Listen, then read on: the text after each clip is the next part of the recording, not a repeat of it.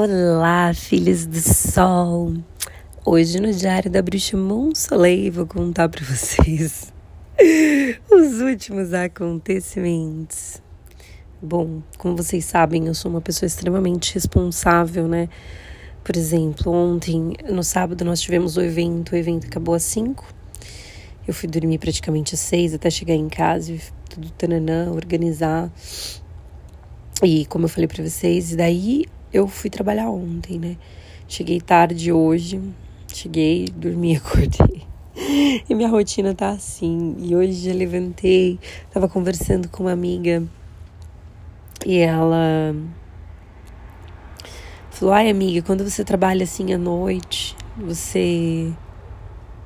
Como que você faz? Você bebe? Porque eu não bebo, né? Eu não bebo. Eu falei: Não, não bebo. Eu ofereço pra Pomba Gira e e ela bebe por mim. e aí minha amiga ficou, ah, eu quero uma pomba gira.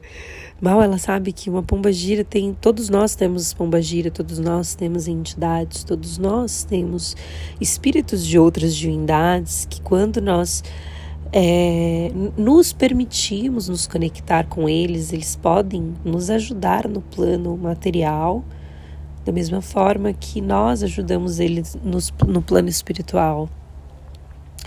E a gente vai se ajudando, porque o plano material e o plano espiritual, ele existe, ele está aqui.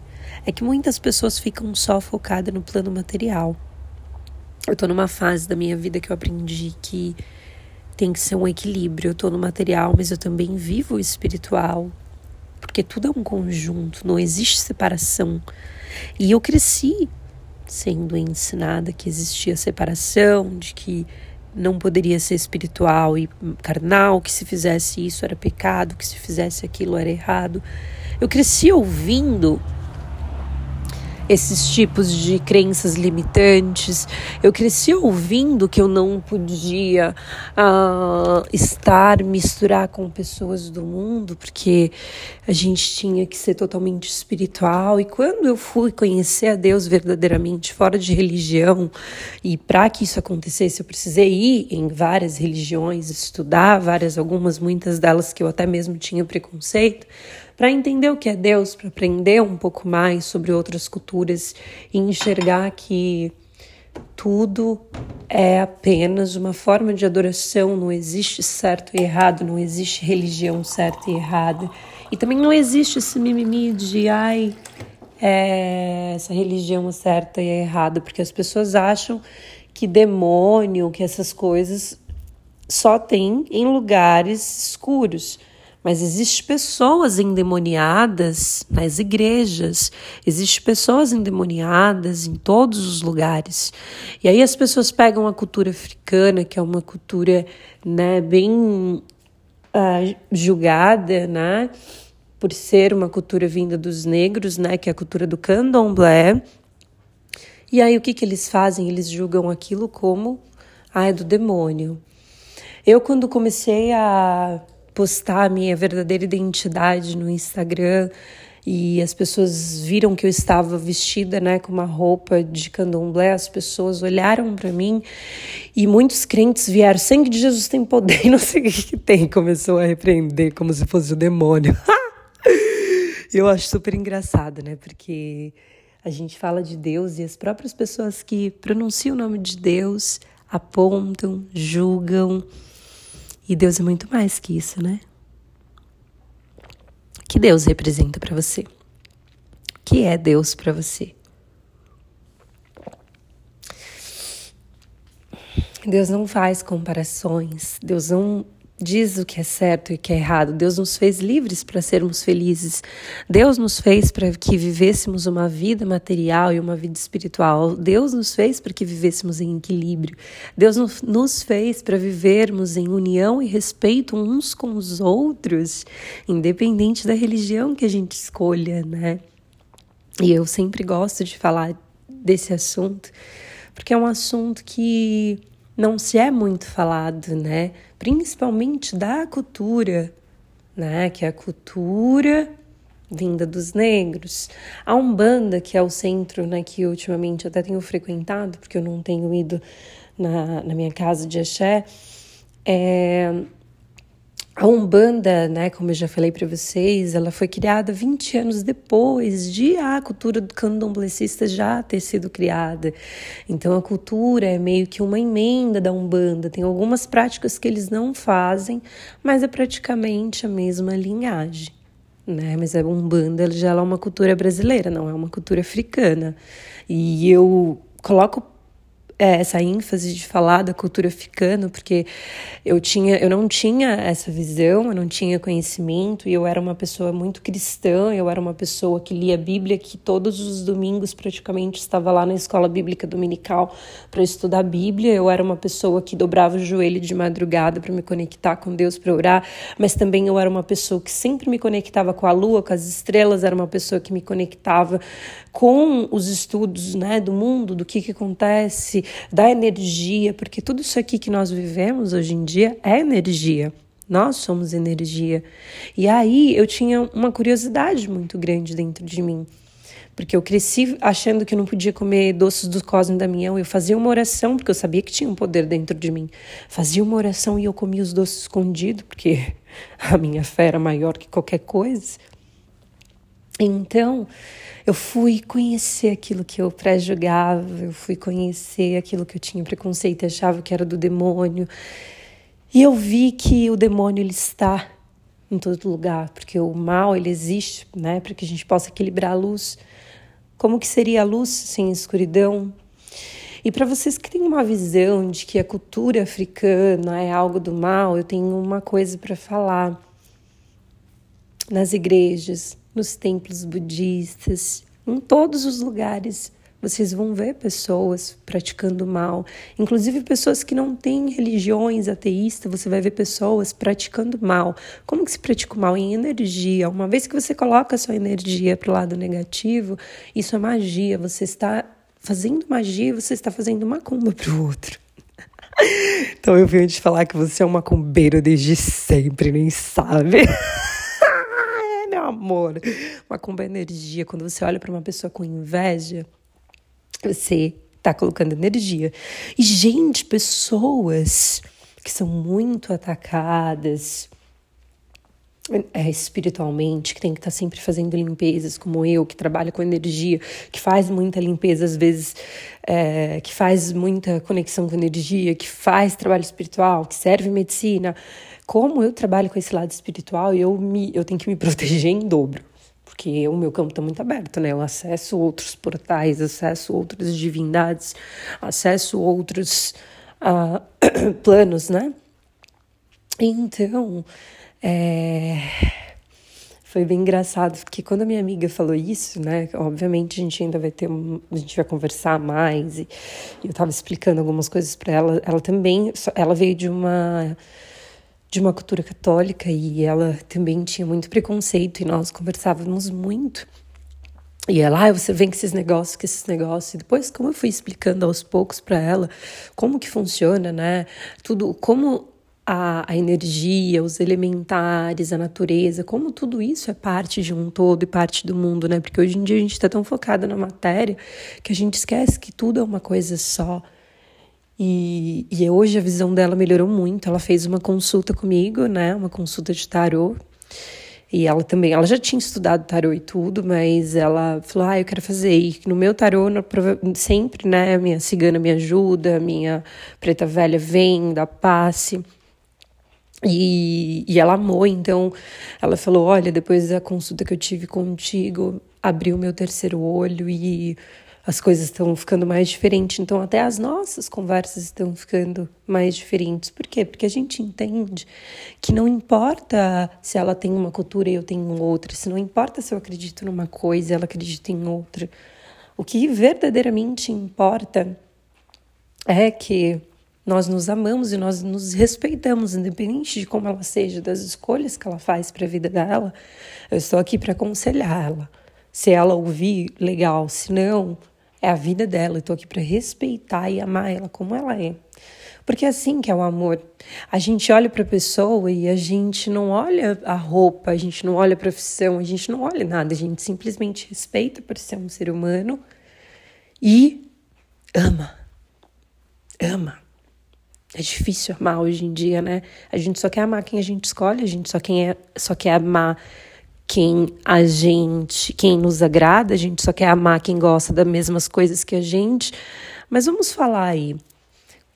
Deus nos ensinou que devemos amar uns aos outros. Se Deus nos ensinou que devemos amar uns aos outros, que é o que a igreja cristã prega muito, por que, que a igreja cristã não ama os candomblecistas? Por que, que a igreja cristã condena tanto os macumbeiros, os bruxos?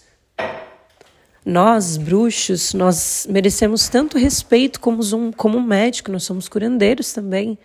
E se eu me curei, eu falo com todo poder se eu fui capaz de me curar de transtorno, se eu fui capaz de me ajudar em momentos de depressão, em momentos. Eu sou uma curandeira, eu sou uma bruxa, eu sou uma feiticeira, eu sou uma cigana. Então nós merecemos respeito tanto quanto. E aí eu falo. A igreja fala sobre o amor incondicional, sobre o amor de Deus, mas por que, que eles não amam os candomblecistas? Por que, que eles fazem exceção? Vocês acreditam que Deus faz exceção das pessoas? Vocês acham mesmo que Deus, o Deus tão maravilhoso, o único Deus criador de todo o universo, ele realmente ama nós, escolhendo um por um, ó, oh, esse é dessa religião, esse é do mal? Vocês acreditam mesmo nisso? Pois eu vim te falar que Deus é um Deus de amor. Muitas vezes, aqueles que vocês julgam como ruins, quem é ruim é você mesmo, porque quando a gente julga alguém, algo, a gente está falando mais sobre nós do que sobre o outro. Quando eu abro minha boca para pronunciar um julgamento contra você, o problema está em mim, não está em você, porque você é livre para exercer e fazer as suas escolhas independente de quais sejam elas. Então, essas eram as reflexões que eu vim trazer para vocês dos últimos acontecimentos. Hoje, finalmente, é meu dia de off, mas eu já vou ver outro trabalho, porque eu sou assim, a gente vai nadando, nadando, nadando, nadando aqui, nada aqui, porque a vida é assim. A vida é para quem é esperto, a vida é para quem não tem medo de se arriscar. Tentou aqui, não deu certo, vamos tentar lá. Tentou aqui, não tá legal, eu não vim aqui para sofrer, eu não vim aqui para não estar feliz fazendo o que eu gosto. Então, até eu buscar e encontrar o meu caminho, eu vou continuar tentando, tentando, sem nunca desistir. Porque desistir não é uma opção para mim, nunca foi. Não é à toa que eu realizei um dos meus maiores sonhos, que é pisar aqui nessa terra que é a América. Um sonho desde que eu era criança, um sonho muito antes de eu ter o meu filho, um sonho muito antigo de menina. Sonho esse que eu guardava dentro de uma caixinha, porque nem eu sabia o porquê que eu sonhava tanto em pisar aqui nessa terra. E eu realizei através da minha fé, se eu estou aqui hoje, através da minha fé. Então, o que acontece aqui, nada mais, nada importa.